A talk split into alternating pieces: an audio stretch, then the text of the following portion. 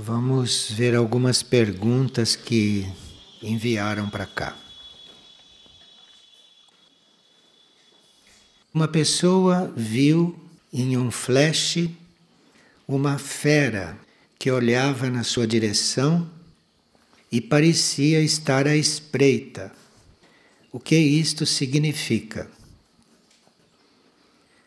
Pode estar chamando atenção para você ficar vigilante para não se deixar tomar por ataques de cólera. Esta fera que está à espreita são forças que podem produzir um ataque de cólera. E você deve se preparar para se conter, já que foi avisado que a fera está espreitando.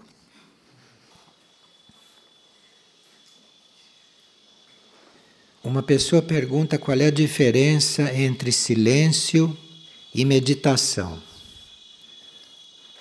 O silêncio diz respeito a todo o ser, ao ser todo. O ser todo é que entra em silêncio. E a meditação é um estado da mente. A mente é que medita. Então a meditação é restrita à mente. E o silêncio é um estado de todo o ser. Para fazer silêncio não é preciso meditar. Agora, para meditar é preciso um certo silêncio mental. E se se poderia falar um pouco sobre transmutação e sublimação, qual é a diferença entre esses dois estados? Transmutação além de outros significados, é a mudança de uma energia por outra. Então, quando a alma sai e entra outra alma, houve uma transmutação. É a troca de uma energia por outra. Então, um ser transmutado não é mais o mesmo. Só ficaram os corpos. O ser é outro. A sublimação é algo que se passa no ser. É a transferência de um estado mais denso para um estado muito mais sutil no próprio ser. Então, um ser sublimado é um ser que transformou um certo estado, transformou um sentimento, transformou o modo de pensar para um um outro estado mais sutil, muito mais elevado. Então houve uma sublimação daquele estado antigo. E uma pessoa pergunta: como me libertar dos sonhos em que me sinto perseguida por pessoas que querem o meu mal? Então, você não se preocupe, não se ocupe de quem quer o seu mal e faça o bem sempre que você tiver oportunidade. E como será a procriação na nova humanidade, já que sólidos, líquidos e gases não comporão mais o corpo físico? A procriação através das vias sexuais corresponde ao atual código genético da humanidade, ao DNA, e corresponde ao corpo físico.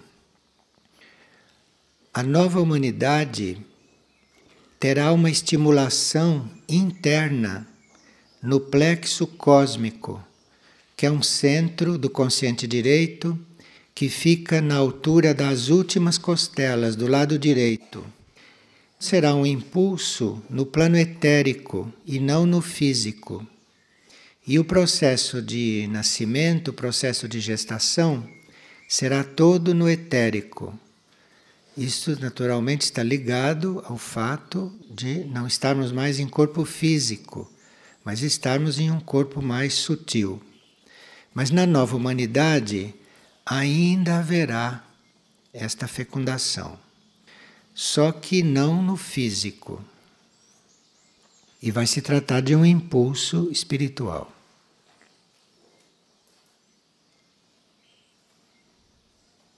E uma pessoa sempre conviveu com seu filho sem demonstrar-lhe afeto. E hoje praticamente nem conversam. Mas esta pessoa tem um sentimento de culpa. E como vou me reaproximar dele?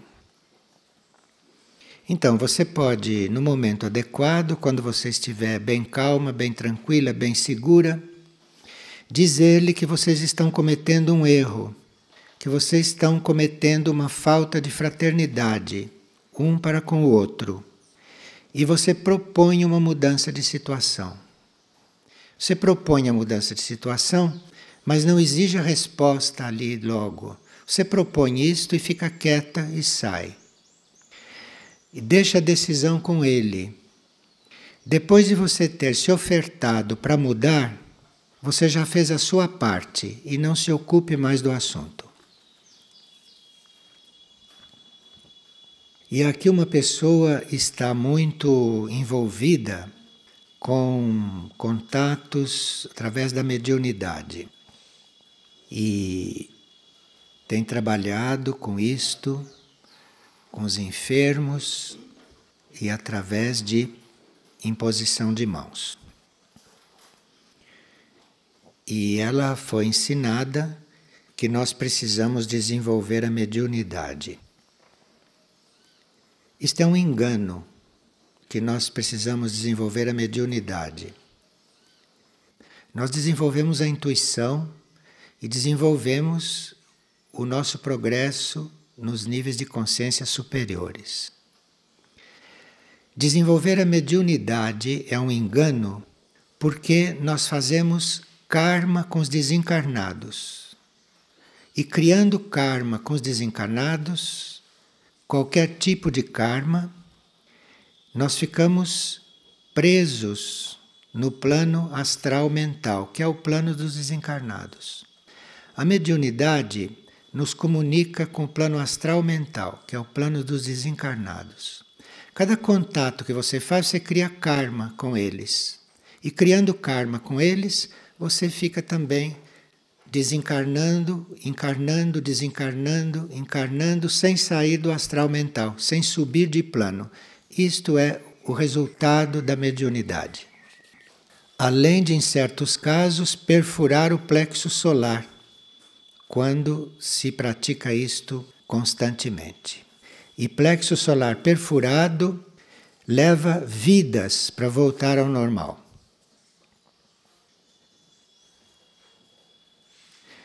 E uma pessoa gostaria de saber o significado de ter nascido em casa dela uma cadela dinamarquesa surda e quase cega. Nesses casos em que os animais têm a saúde muito comprometida, nós precisamos ver se existe sofrimento físico ou não. Porque uma cadela pode ter nascido surda e quase cega, mas não ter sofrimento físico. Então, se ela tem sofrimento físico, é uma coisa, se ela não tem, é outra. Então, quando o animal sofre fisicamente, é um caso. E se ele não sofre, é outro caso. Agora, um animal que nasce surdo e quase cego, ele pode estar fazendo outros desenvolvimentos em outros sentidos, que para desenvolverem precisa que a audição e a vista não funcionem, porque a audição e a vista o distrairia de desenvolver outros sentidos. Então precisa ver o caso, precisa ver caso por caso. Então não é porque um animal está irremediavelmente defeituoso que nós vamos encurtar a vida dele com uma injeção. Isto não se faz em todos os casos. Precisa ver primeiro se ele está sofrendo ou não. E precisa ver o que, que ele está desenvolvendo com aquilo. De forma que é preciso muita luz interna para lidar com os animais também. Principalmente para lidar com os animais. Porque os animais não têm defesa. Os animais sucumbem àquilo que nós fazemos. Como as plantas, elas não têm defesa. As plantas não podem fugir de nós. Se vocês chegam ali com uma tesoura de poda na hora errada, ela não pode escapar. De forma que nós temos que ter muito cuidado com os reinos infra-humanos. E uma pessoa ficou admirada de ver quantos distúrbios que ela tinha quando se alimentava em excesso. Que ela tinha as feições carregadas, que ela sentia a sua vibração baixa e que ela se deprimia muito. E que quando ela mudou a alimentação e começou a se alimentar moderadamente, tudo isso passou. Agora, não são só males físicos que advêm de nós comermos carne, mas eles vêm também depois de uma certa saturação psíquica por uma alimentação exagerada. E uma alimentação excessiva principalmente com excesso de proteína animal, isto redunda numa diminuição gradual da nossa capacidade de entender certas coisas. Então, uma pessoa intoxicada por excesso de proteína animal, ela não entende certas coisas, mesmo que ela se esforce. Ela não consegue compreender. Isto vem do excesso de alimentação e principalmente do excesso de proteína animal. E esta pessoa foi descobrindo isto, reduzindo o seu regime. Agora, algumas pessoas se iludem quando têm sonhos nos quais elas estão sendo tratadas porque às vezes não nós sonhamos que estamos sendo operados, que estamos sendo tratados, etc. Como esta pessoa sonhou com um círculo de médicos, todos vestidos de branco que estavam tratando, e realmente ela melhora. E ela quando descreve o sonho, ela diz que isto se passava numa nave. E ela diz que se passava numa nave e que a sala estava com as persianas fechadas. Veja o engano. O que, que vai haver persiana numa nave, não é? Então, nós precisamos ter cuidado quando interpretamos o que se passa conosco. Essas não são características de uma nave. Na nave não há círculo de médico vestido de branco, isso é outra coisa. Então a pessoa pode ter sido atendida pode ter sido trabalhada nos outros níveis de consciência, no astral, no mental, por seres desencarnados que servem naqueles níveis. Então precisa que a gente, para não se iludir, se limitar àquilo que realmente é mostrado claramente. Então, o que foi mostrado claramente é que você foi tratado, que você foi operada, nada mais. Todo o resto corre por conta da sua imaginação e vem falsear a situação. Então, a verdade é que você foi tratada e que você melhorou ou sarou. Como foi, como não foi, quem foi, aonde foi, em que plano foi. Se isto não te ficou claro, é porque não tinha que ficar. E você não tem que ficar imaginando, porque senão você povoa toda essa percepção de coisas inúteis, de fantasias. E isto distancia você da realidade. Esta pessoa poderia se dedicar ao estudo dos doze atributos do grupo da cura no folheto monastério.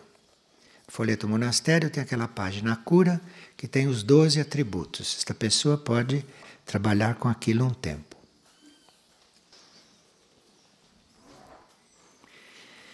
E uma pessoa escreveu que eu sou um certo ser reencarnado e citou o nome. Eu não confirmo nenhuma forma de especulação de quem quer que seja com respeito a reencarnações minhas. Eu não confirmo nada do que dizem neste campo. Então, se vocês ouvirem falar que eu fui alguém, não acreditem, isto não partiu de mim. Então, esta pergunta que a pessoa faz, se eu fui fulano, certamente não. Porque se foi alguém que falou isso para ela, não fui.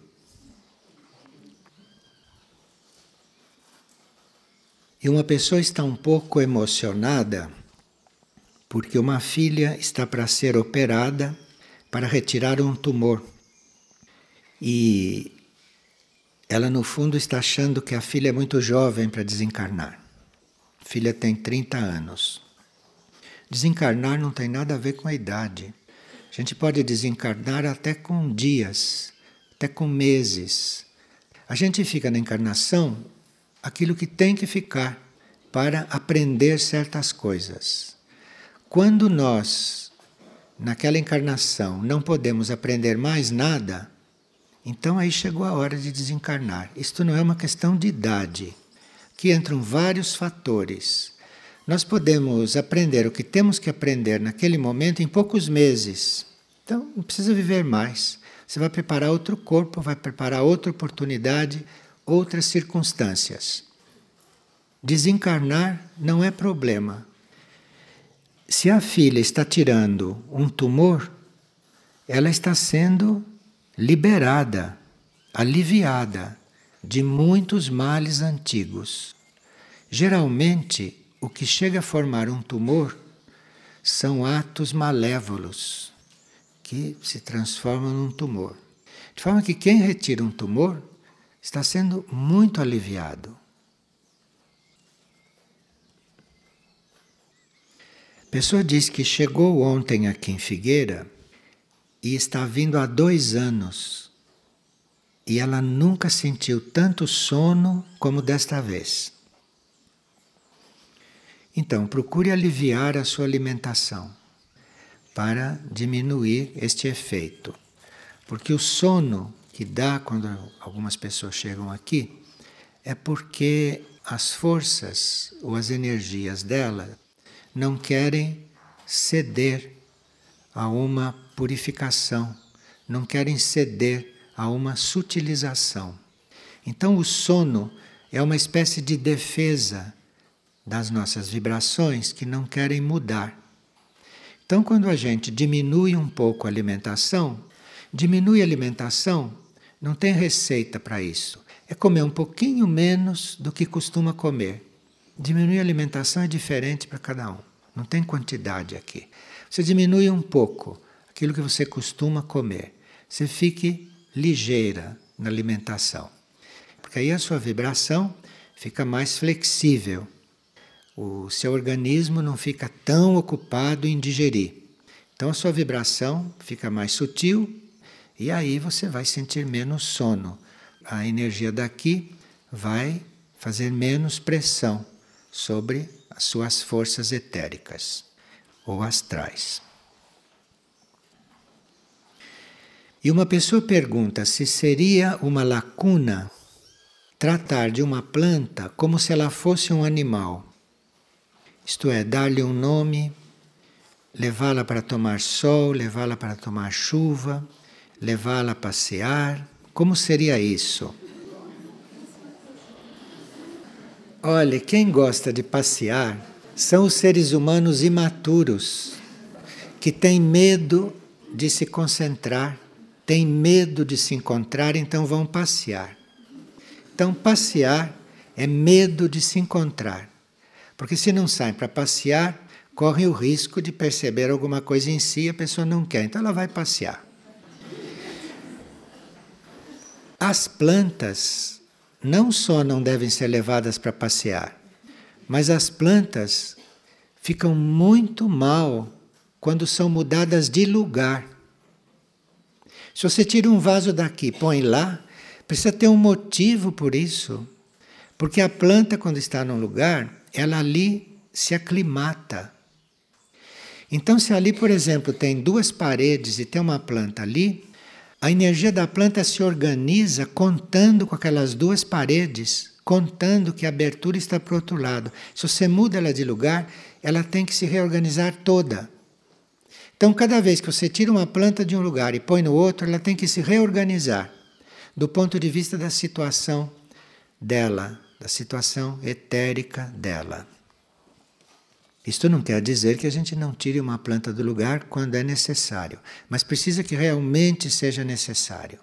Por isso é que as plantas têm raízes e que as plantas não caminham. Vocês perceberam que o reino animal caminha, que o reino humano caminha. Por que, que ele caminha? Para sair do lugar. Por que, que a planta não caminha? A natureza não se engana. Então, se uma planta não caminha e além de não caminhar cria raízes, está mais que claro que uma planta não é para mudar de lugar. De forma que as forças involutivas entram na mente humana e fazem a mente humana criar de tudo, inclusive transplante de plantas e tudo o que criaram. Ontem, quando se estava falando sobre a alma, vieram algumas dúvidas numa pessoa.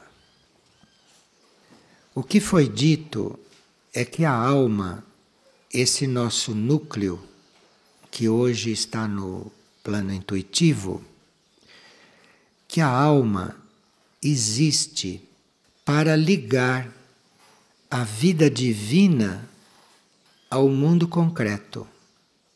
Então, uma alma que não está ligando a energia divina, a energia superior que ela recebe, com o mundo concreto onde ela está encarnada, é uma alma frustrada, compreende?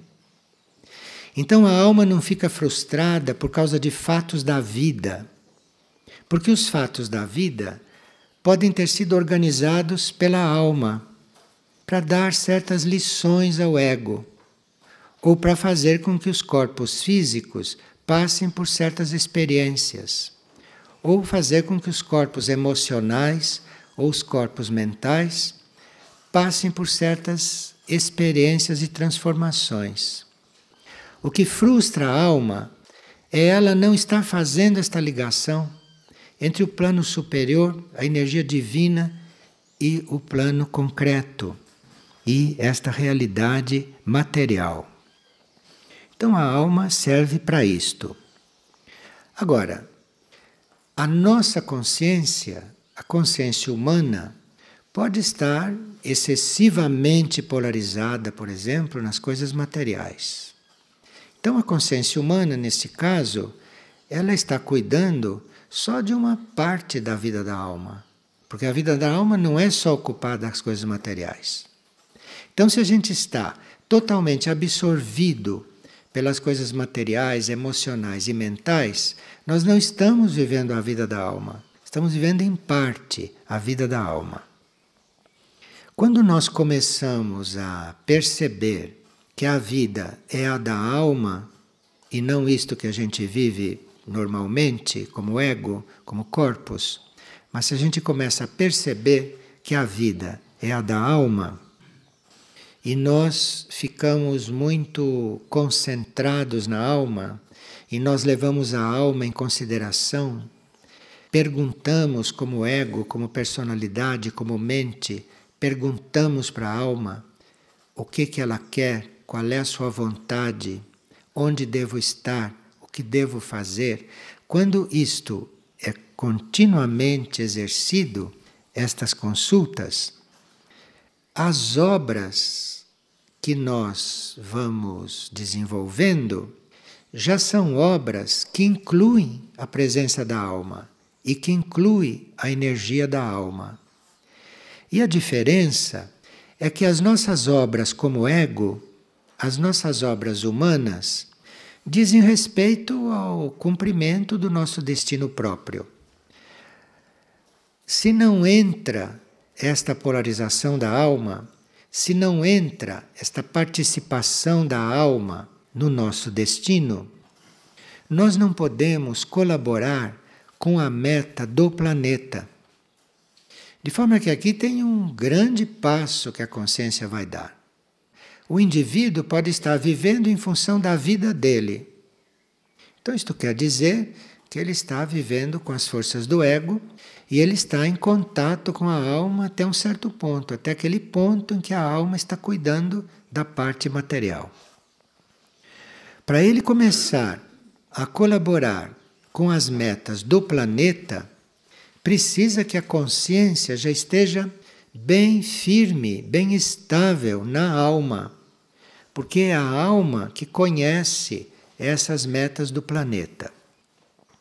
Agora, quando nós vivemos um tempo bem unidos com a alma e já com as forças da alma fluindo sobre a nossa vida, e nós começamos então a cumprir as metas do planeta, aí a nossa consciência tem condições, tem força, nossa consciência tem poder de estar polarizada acima da alma, no corpo de luz. Então, se a nossa consciência já está polarizada no corpo de luz, se a gente leva em conta a existência do corpo de luz e fica confirmando a existência deste corpo de luz, então nós podemos já colaborar com a meta de outros planetas também coligados com a Terra. De forma que o serviço nosso, enquanto temos uma alma, o serviço da humanidade, transcende este serviço ao planeta. O serviço ao planeta acontece quando nós estamos polarizados na alma. Mas se a nossa polarização muda, se a nossa polarização vai além da alma e vai neste corpo de luz, que nós já sabemos que existe, já sabemos que ele está no nível espiritual, nós não o vemos, não o sentimos, mas podemos polarizar a consciência nele, então nós já vamos nos preparando para servir a outros planetas além da Terra. Vejam que a humanidade tem um caminho pela frente. A humanidade tem um desenvolvimento pela frente. Agora, se a nossa polarização da alma vai para o corpo de luz e do corpo de luz vai para o espírito, para a mônada, que está ainda mais profunda, o nosso serviço vai ser para o sistema solar. Então nós vamos crescendo em consciência, vamos crescendo em consciência à medida que vamos servindo. Vocês percebem que quem não cresce em consciência fica tratando dos mesmos assuntos no mesmo tom, desde jovem até quando desencarna. Os problemas são os mesmos, as coisas são as mesmas. É aquele rame-rame da vida comum, da vida normal, porque ficaram no nível do ego, naquele plano material que é um dos planos da focalização da alma. Mas a alma está focalizada também nos níveis superiores e tem que haver uma fusão desses planos, tem que haver uma ampliação da nossa consciência nesse sentido. E nós, como humanidade, como humanidade, nesse estágio evolutivo que estamos, a humanidade terrestre da superfície se ela se liberta deste círculo fechado de servir ao ego ou aos egos, de servir a si mesmo ou aos egos que estão em volta e nada mais, se ela se liberta disto, ela pode não só servir ao planeta, mas ela tem condições, com a sua estrutura atual, com a sua estrutura interna atual, não só de servir ao planeta, mas de servir também a outros planetas do sistema solar como pode contribuir também para a vida do sistema solar. E não está nesse sistema solar como um, uma vida que está aqui usufruindo do sistema solar, evoluindo com o sistema solar, mas sem colaborar com isto. Bem, para aqueles que estão afogados nas coisas dos egos ou na coisa do ego, isto pode ser um estímulo porque não precisam ficar aí. Cada ser tem uma alma. Então, se você está lidando com o ego dele, você fica também em nível de ego. Se você não se lembra que ele é uma alma, que ele é uma mônada, que ele tem um corpo de luz, informação ou não, Se você não tem estas coisas na sua consciência, você fica neste plano o mais terra possível, no qual as almas estão encarnadas. Então nós temos que estar realmente trabalhando para esse movimento. Temos que estar trabalhando para emergir daí. A alma não é perfeita. A alma está se aperfeiçoando. E no momento em que a alma chega a ser perfeita e que não tem mais nada que aperfeiçoar como alma, ela é absorvida na mônada e leva esta perfeição para a mônada, e aí a mônada vai ter um outro desenvolvimento. A consciência engloba tudo isto. A alma tem limites. A consciência não tem limites. A consciência engloba isto tudo. A consciência é este conjunto. A alma, diante da consciência, é material. A alma é matéria diante da consciência. O que nós temos de mais sutil é a consciência. Dentro da consciência está tudo isto, nos diferentes graus de cada coisa. Então, na sua consciência está o corpo, que é físico, está a alma, que não é física, está a mônada, que não é física. Tudo isso está dentro da sua consciência. Agora, o que é a fonte? A fonte, para cada um de nós, é uma coisa diferente. Para quem está no nível do ego, da personalidade, a fonte é a alma. Para quem já está consciente da alma, a fonte é a mônada. E para quem já está consciente da mônada, a fonte é o regente. Então a fonte é o núcleo imediatamente superior, aquele em que você está consciente. Por isso que a gente usa a palavra fonte. Não diz onde é. Para cada um é numa área da consciência. O poder da nossa transformação, a nossa capacidade de transformação, se nós não somos materialistas, nós dizemos que o nosso poder de transformação está na nossa essência. É a essência que dá o poder de transformação. É a essência que dá o poder para a mônada, para a alma, para a inteligência. É na essência que está o verdadeiro poder de transformação. E quando esta essência começa a surgir, quando esta essência começa a se manifestar, nós ficamos com a capacidade de transformar em realidade palpável as nossas aspirações. Então, nós podemos ter muitas aspirações, e são aspirações do ego, ou são aspirações da alma, ou são aspirações até mais internas, e que podem não se realizar. O poder de realizar a aspiração está na essência do ser. Por isso que nós temos que ao compreender a nossa estrutura, ao compreender o nosso mecanismo, ir buscar a essência, porque é lá que está o poder que transforma qualquer coisa.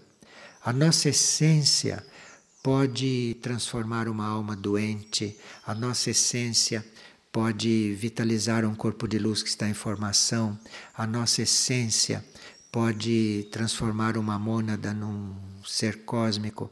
É na essência que está o poder da transformação. Todos os outros poderes são relativos, cada um no seu nível, cada um no seu ponto.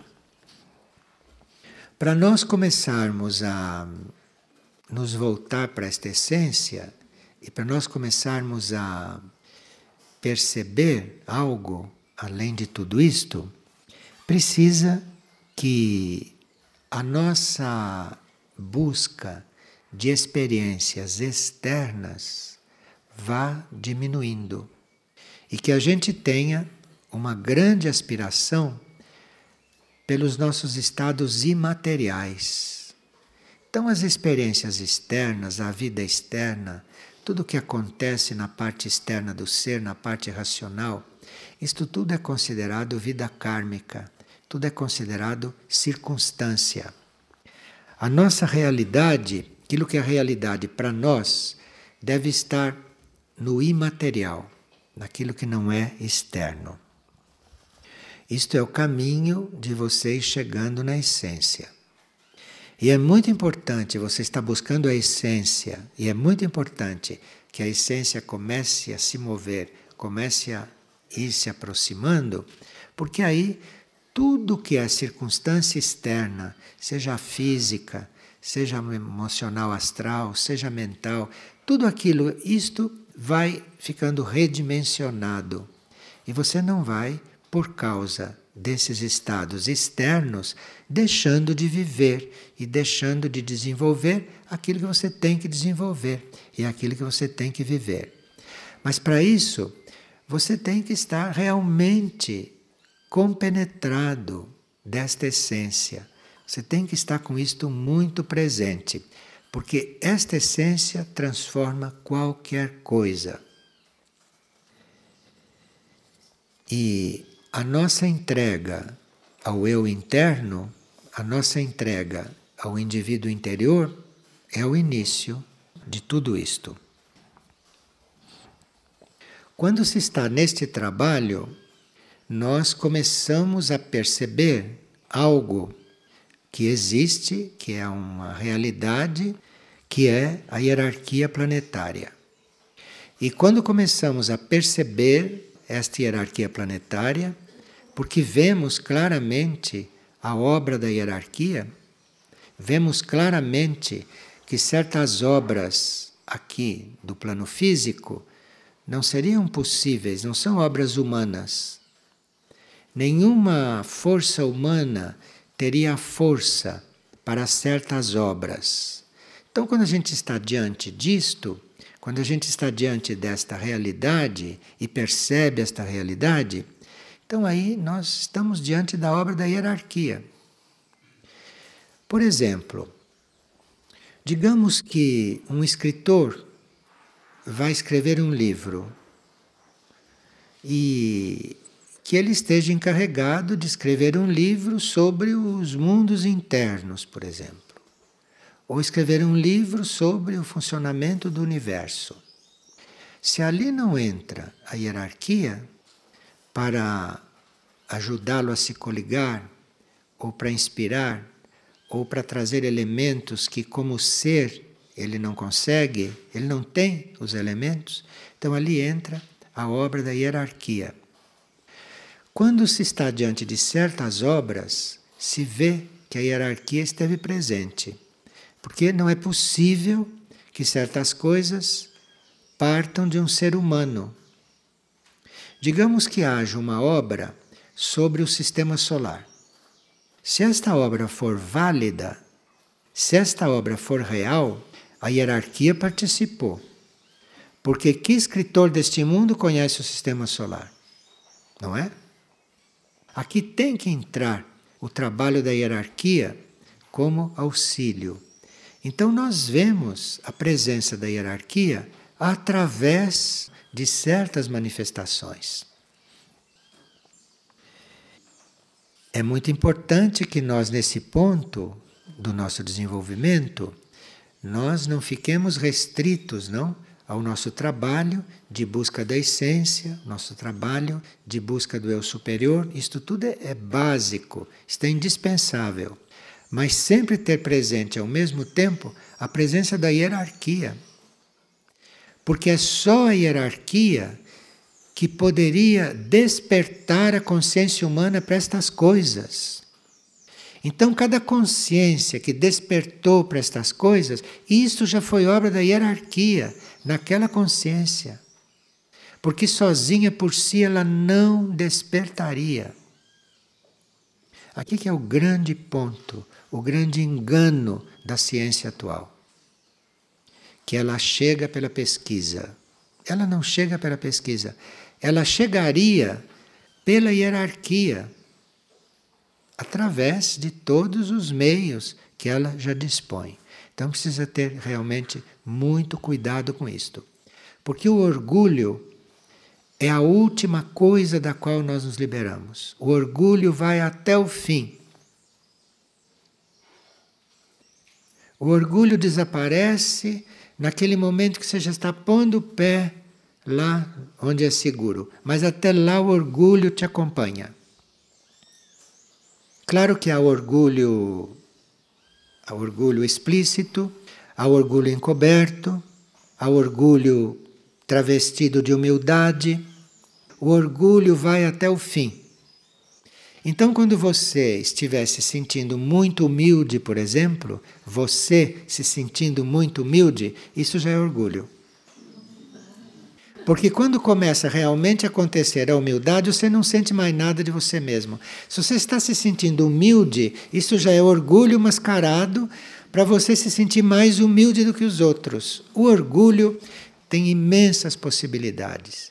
E com isso nós temos que ficar realmente muito atentos porque o orgulho nos acompanha até o fim. E é bom a gente saber disto muito claramente para não se iludir, porque se começa a se iludir com a própria humildade, deixa de se trabalhar. O quanto deveria estar se trabalhando.